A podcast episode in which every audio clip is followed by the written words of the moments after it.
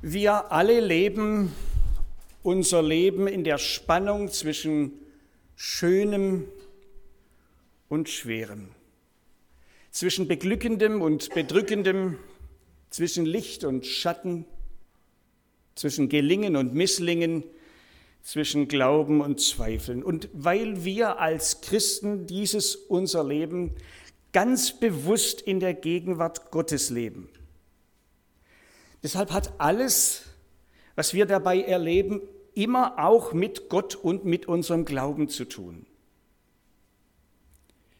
Klar, das geht jetzt nicht nur uns so, das ging auch den Menschen der Bibel so. Es gibt viele Beispiele Alten und Neuen Testaments von Menschen, die mit dieser Spannung leben und zurechtkommen mussten. Ich möchte von Ihnen lernen und mit euch zusammen sehen, wie Sie diese Spannung in Ihren unterschiedlichen Lebenssituationen erlebt und was das mit Ihnen und mit Ihrem Glauben gemacht hat. Und ich beginne heute, ja quasi von hinten, mit einem meiner Lieblingsautoren, mit dem Apostel Paulus. Was war das für ein Mann? Belesen, begabt, berühmt, eine grandiose Zukunft vor sich und dann ist er Jesus Christus begegnet. Und diese Begegnung hat sein ganzes Leben auf den Kopf gestellt. Nach seiner Bekehrung wird er Missionar und reist begeistert von Jesus und seinem Evangelium durch Städte und Dörfer, trifft einfache und berühmte Menschen und predigt, was das Zeug hält. Und er erlebt wie Gott durch seine Arbeit Gutes bewirkt und wie durch seine Verkündigung viele Menschen zum Glauben an Jesus finden, wie durch seinen Dienst viele christliche Gemeinden entstehen. Und dann eines Tages das.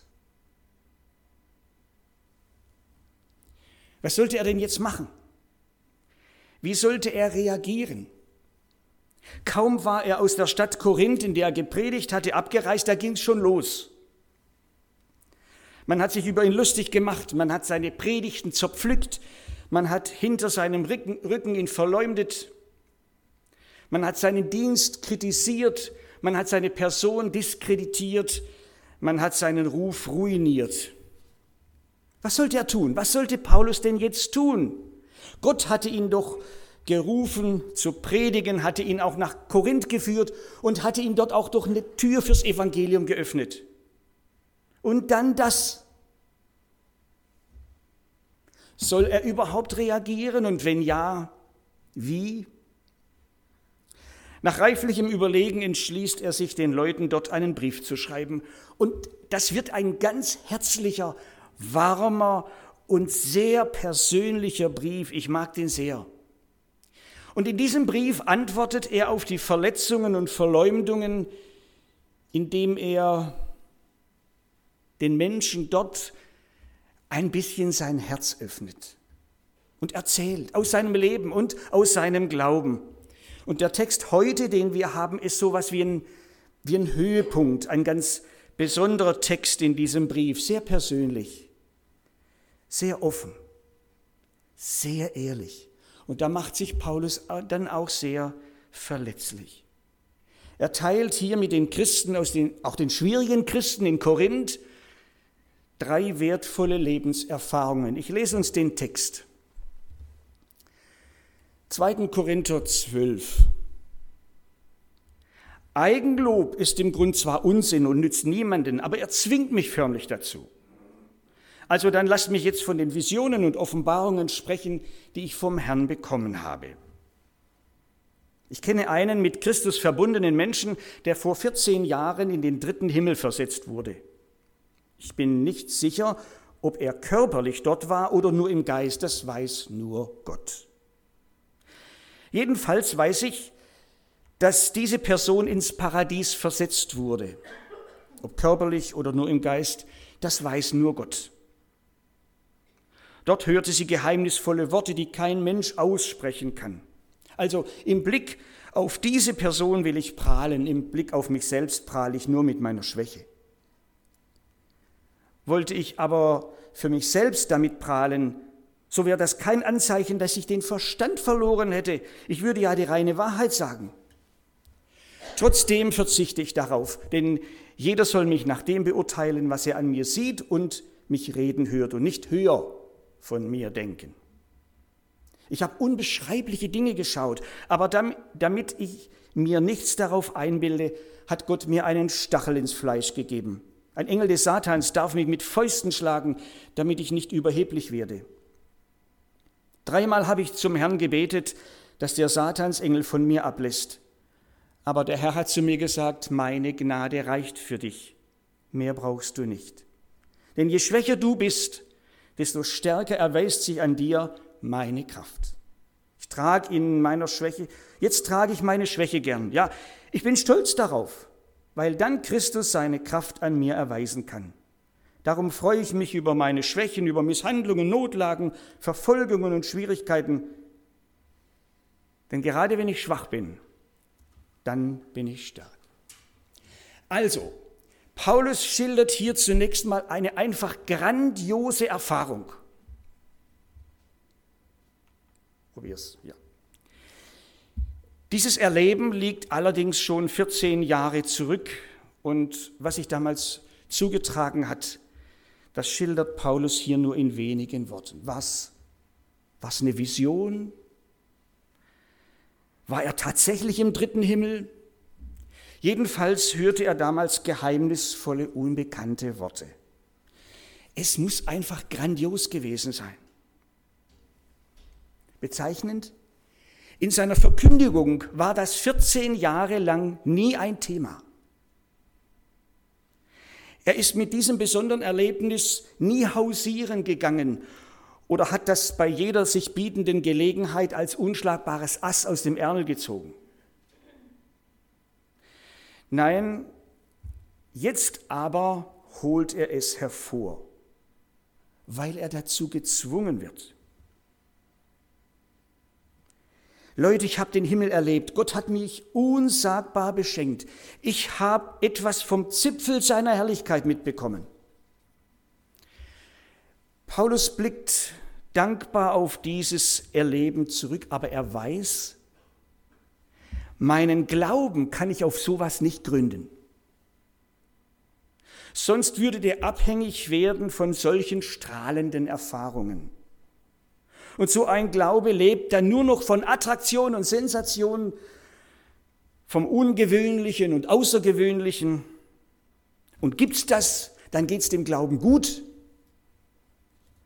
Kommt aber ein kalter Windzug, dann ist der Glaube schnell am Ende. Einfach weil er nur schönes Wetter verträgt. Vielleicht kennt der eine oder andere von uns auch so persönliche und ganz besondere Erlebnisse mit Gott, eine außergewöhnliche Gebetserhörung, eine ganz besondere Bewahrung, ein kleines Wunder im Alltag, dann lasst uns dankbar sein.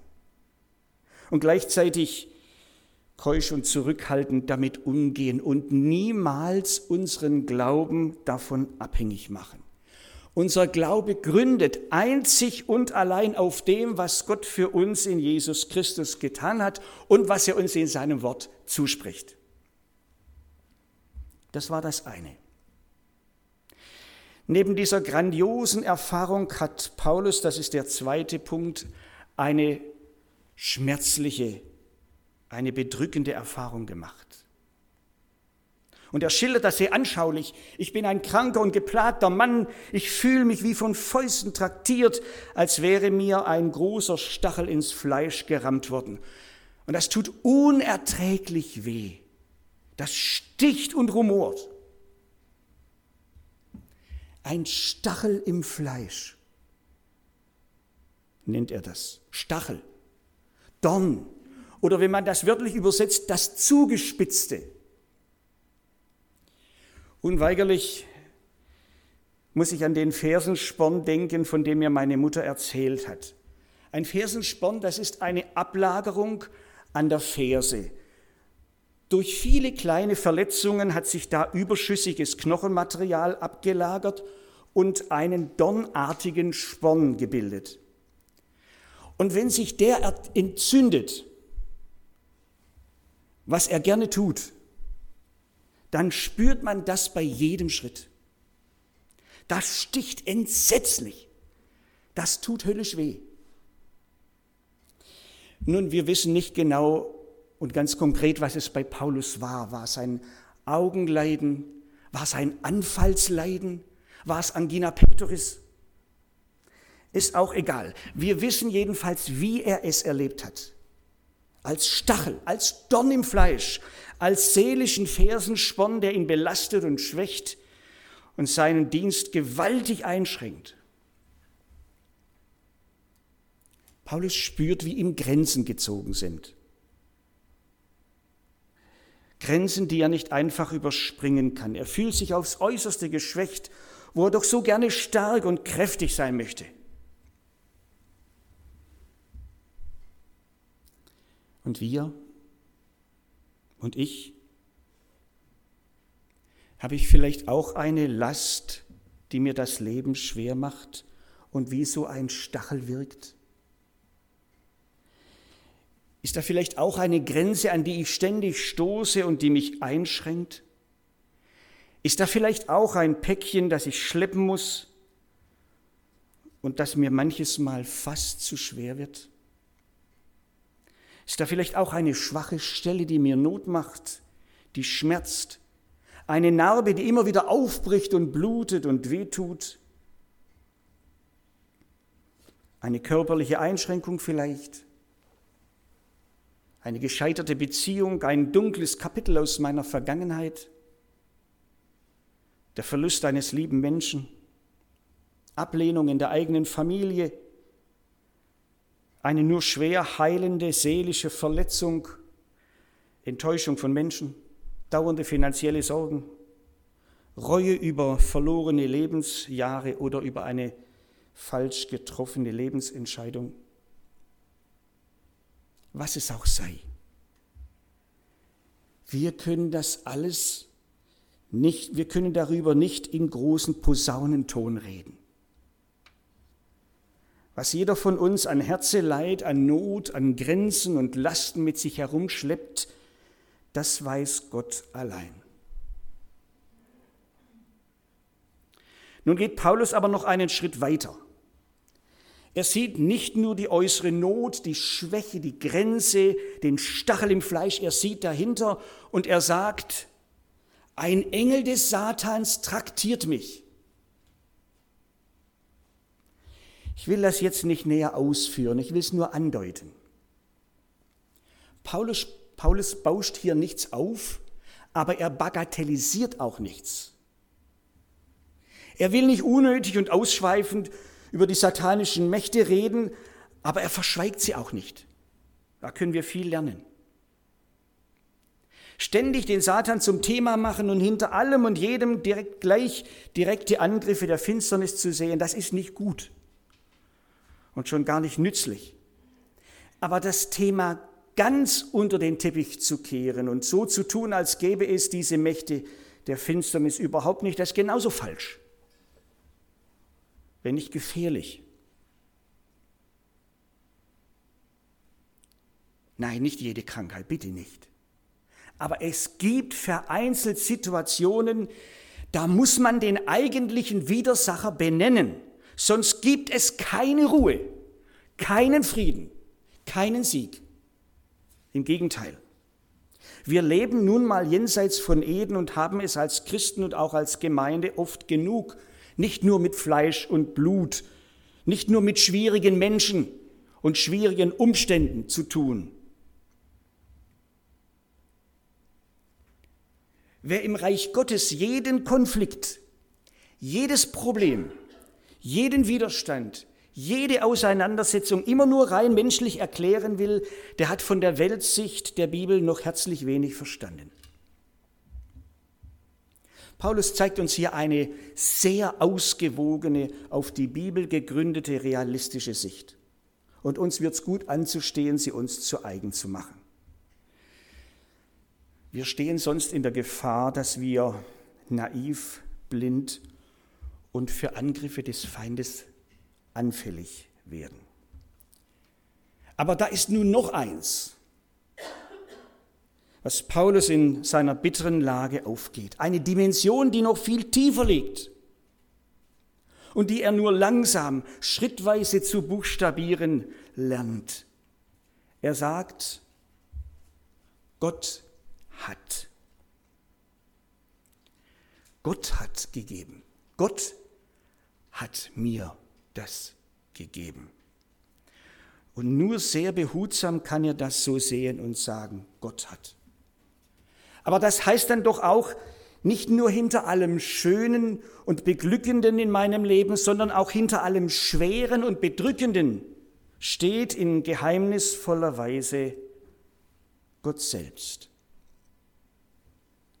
Er hat mir diese Grenze gezogen. Er hat mir diese Last auferlegt. Er mutet mir diese Schwäche zu. Mein Gott ist also nicht nur für meinen gesunden Tag zuständig, sondern auch für den Kranken. Nicht nur der Glücksfall kommt von ihm, auch das Unglück geht an ihm vorbei, bevor es zu mir kommt.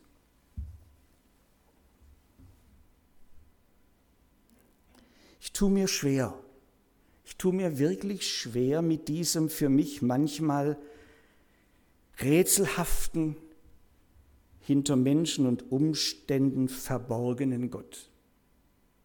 Ich tue mir manchmal schwer. Kann sein Tun oftmals auch nicht verstehen. Dann will ich versuchen zu lernen und es auch anzunehmen, will versuchen, auch hinter allem Schweren und Belastenden letztlich die gute und barmherzige Hand Gottes zu sehen. Ich will glauben lernen, dass es dieselbe Hand ist, die segnet und stärkt, aber eben auch schwach macht und Grenzen zieht. Und schon der alte Hiob wusste das. Gott kann geben und Gott kann nehmen. Ich sage das nicht leicht. Gott kennt die Hintergründe, er kennt sie oftmals, ich kenne sie oftmals gar nicht. Er kennt den Sinn, der mir zeitweise völlig verborgen ist. Er hat den Überblick und den Durchblick. Besser, tiefer und anders als ich. Das hilft mir dann auch, mit der Warum-Frage umzugehen, die in solchen Lagen sich lautstark zu Wort meldet. Warum denn ich? Warum so? Warum gerade jetzt? Ich will lernen, mich dann gerade bei dem zu bergen und dem zu vertrauen, den ich oftmals nicht verstehe. Gott hat mir gegeben. Das heißt dann bitte aber auch für mich, was mir zustößt. Ich befinde mich letztlich nie in den Händen von Menschen. Ich befinde mich letztlich nie im Griff von entarteten Körperzellen.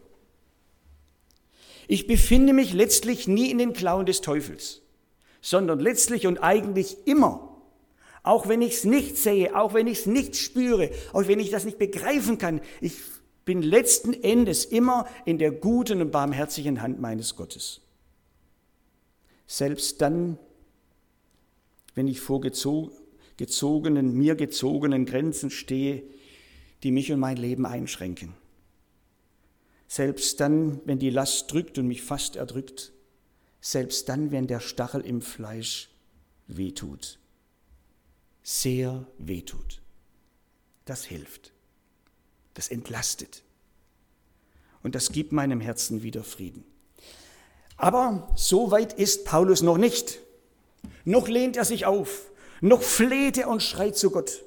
Noch hat er nur ein einziges Ziel, einen einzigen Wunsch, den Stachel im Fleisch loszuwerden. Lieber Gott, bitte mach, dass das ein Ende hat. Das kann doch nicht dein Wille sein, dass ich so leide.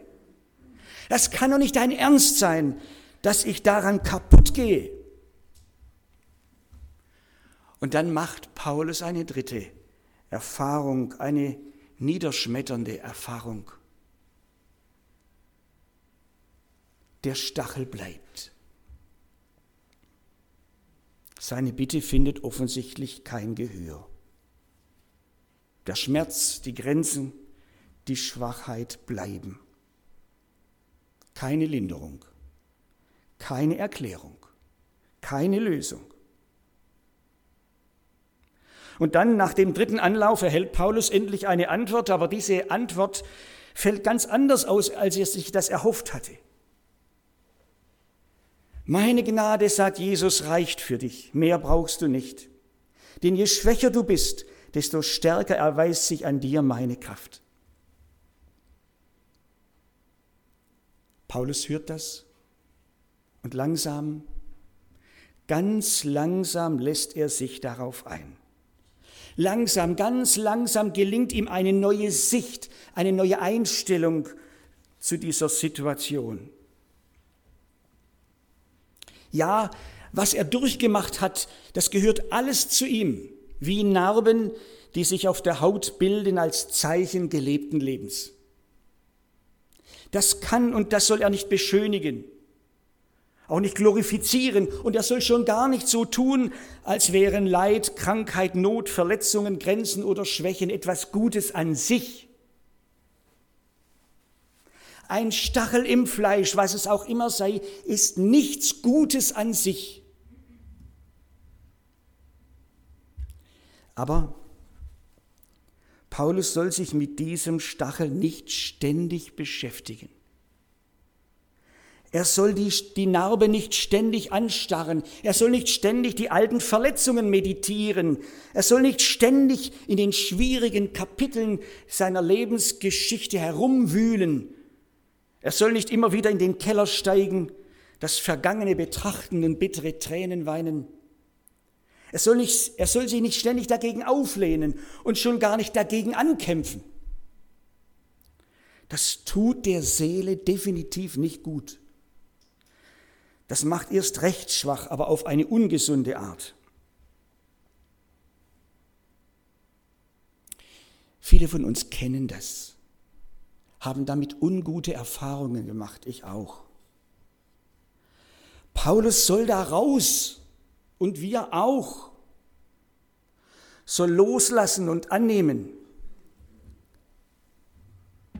soll Ja dazu sagen und damit leben lernen.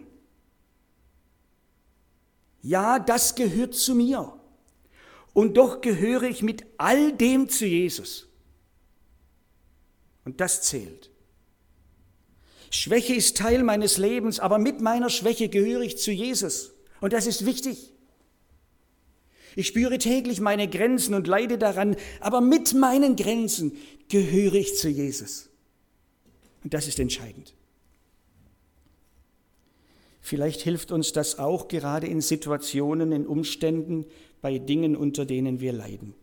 Dinge, die uns das Leben und nicht selten auch das Glauben so unendlich schwer machen. Anteile unseres Lebens, bei denen wir vielleicht auch schon mehr als dreimal Gott gebeten haben, nimm's doch bitte weg. Nimm's weg und alles wird gut. Manches nimmt er nicht weg. Manches bleibt. Und nicht alles wird gut. dann will ich das hören. Meine Gnade ist genug für dich. Und dann will ich das mit Paulus lernen, das Kämpfen, das innere Aufbäumen zu lassen und zu meiner Schwäche, zu meiner Grenze, zu meinem seelischen Fersensporn Ja zu sagen. Sieh, wenn Gott das so für mich gedacht hat, will ich das dann auch annehmen und damit leben lernen und gleichzeitig Gleichzeitig will ich dieses Wort von Jesus als sein Wort, als sein Ja zu mir hören. Ja, du Menschenkind, meine Gnade genügt für dich. Und diese meine Gnade ist dir gewiss, egal was die Zeit bringt und was das Leben dir zumutet. Ich bin in jedem Fall, ich bin in jedem Fall an deiner Seite. Aber dass das so ist, das kannst du nicht daran ablesen, ob dir alles gelingt und es dir immer nur gut geht. Ich freue mich mit dir über jede glückliche Stunde, aber ich trage dich auch durch schwere Zeiten. Und glaub mir, von einem musst du dich ganz, vor einem musst du dich ganz sicher nicht fürchten, dass ich irgendwann dich im Stich lassen würde. Das kann ich nicht, das tue ich nicht. Ich bin da, ich bin für dich da, ich bin immer für dich da. Bin mit meiner Gnade ganz für mich da. Und meine Gnade, Verstehst du, das ist eben auch mein ganzes uneingeschränktes Ja zu dir. Einfach mit allem. Mit deiner komplizierten Veranlagung, für die du nicht kannst, mit den Brüchen in deiner Biografie, mit deinen Grenzen und Schwächen und Lasten deines Lebens. Nimm's mir bitte ab. Auch wenn deine Schwäche bleibt, auch wenn deine Grenzen, wenn deine Lasten bleiben, auch wenn du sie nicht los wirst, meine Gnade bleibt, die schwindet nicht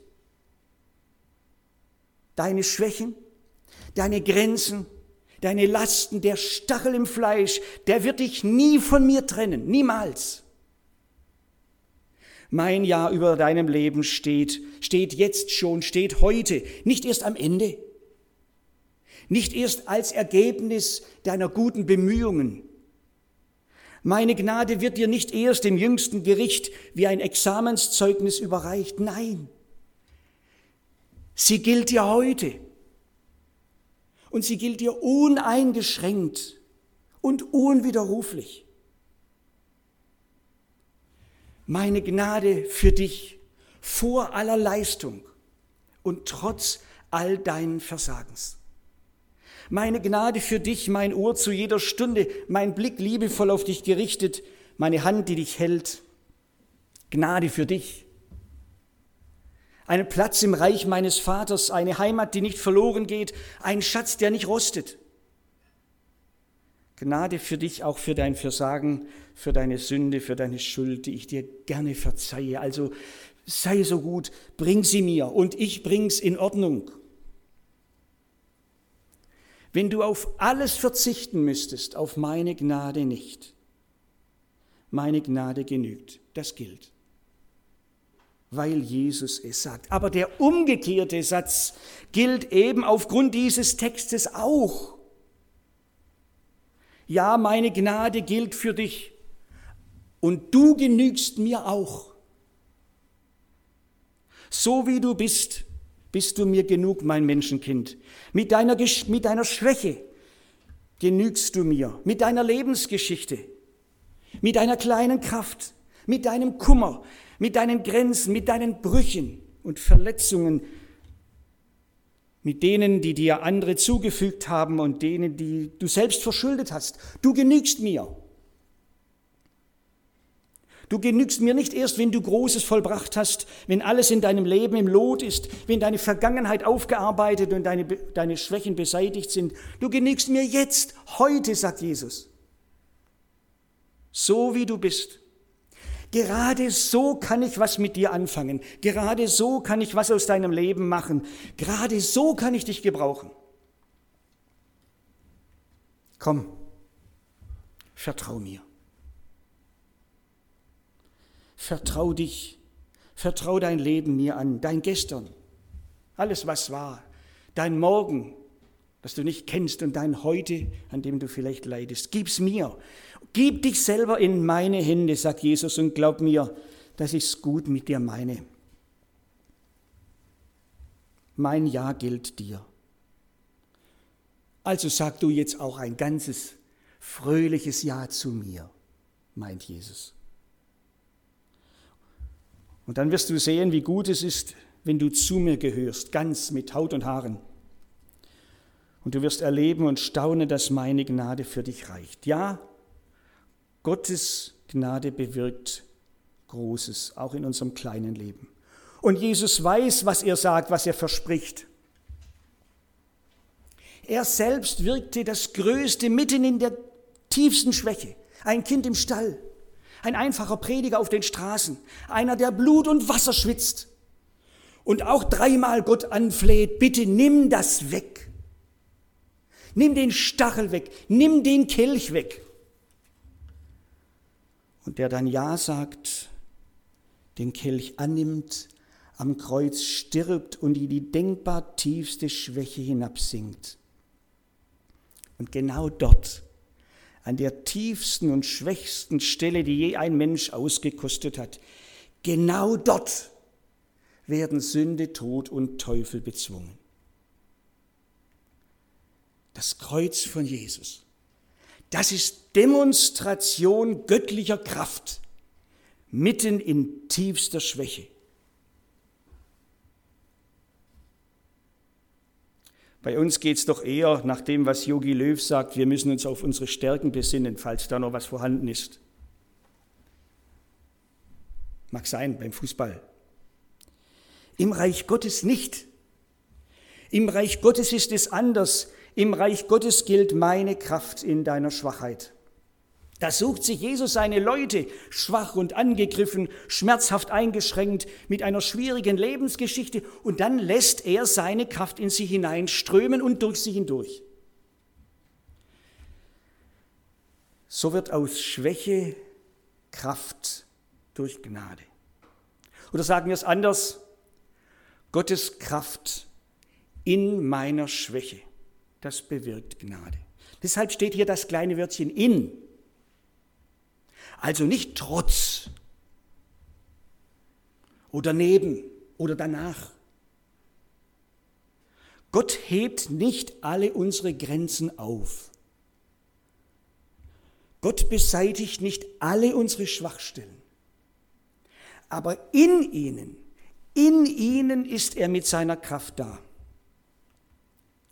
Schwachheit und Kraft sind deshalb bei Gott keine Gegensätze die sich ausschließen wie Tag und Nacht, einmal das, einmal jenes. Nein, eins im anderen. Nicht, früher war ich schwach, aber das ist jetzt vorbei. Jetzt stecke ich in voller Kraft. Nein, mitten in meiner Schwachheit kommt die Kraft von Jesus zum Zug. Ich bin blockiert und ratlos, aber Gott zeigt mir neue Wege. Ich trete so oft ins Fettnäpfchen, mache vieles verkehrt, aber Gott fängt mit mir trotzdem was Ordentliches an. Ich bin oft ohnmächtig und hilflos, aber ich erlebe, wie Gott sich um mich kümmert. Unsere Defizite, unser Kranksein, unser Elend werden so zum Feld, auf dem Gott wirkt. Das entkrampft, macht gelassen und gibt Mut. Und dieser Mut entsteht eben nicht, wenn wir an uns denken und auf uns schauen, sondern dieser Mut zum Leben und zum Glauben entsteht, wenn wir auf Jesus sehen, wenn wir mit dem rechnen, was er kann. Ja, du darfst Jesus sagen, wie groß deine Probleme sind, aber dann sagst du bitte auch deinen Problemen, wie groß Jesus ist. Paulus hat das gelernt und hat es uns weitergegeben. Und wir geben es weiter. Die Gnade von Jesus genügt für jeden von uns. Jesus genügt. Mehr haben wir nicht. Mehr brauchen wir nicht. Ich bete.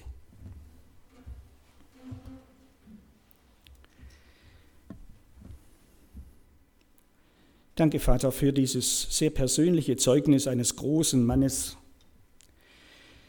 der durch deine Gnade trotz all seiner Grenzen, Schmerzen und Schwachheit in deinem Namen so viel Gutes bewirken durfte. Wir sind nicht Paulus, aber diese Erfahrungen von Grenze und Schwäche, die kennen wir auch. Schön, dass du dich unser annimmst, dass du weißt, was wir gerade darin, vielleicht gerade heute, vielleicht gerade jetzt an Gnade brauchen. Du hast versprochen, dass deine Gnade ausreicht, auch für uns, für unser Leben und für unseren Glauben. Amen. Allein deine Gnade genügt, die in meiner Schwachheit Stärke mir gibt. Ich gebe dir mein Leben und was mich bewegt, allein deine Gnade genügt. Und nun geht in diese Woche, in alle Herausforderungen, Begegnungen, Nimm diesen Segen mit. Der Herr segne dich und behüte dich. Der Herr lasse sein Angesicht leuchten über dir und sei dir gnädig. Der Herr hebe sein Angesicht über dich und gebe dir Frieden. So segne dich der gnädige und barmherzige Gott, der Vater, der Sohn und der Heilige Geist. Amen.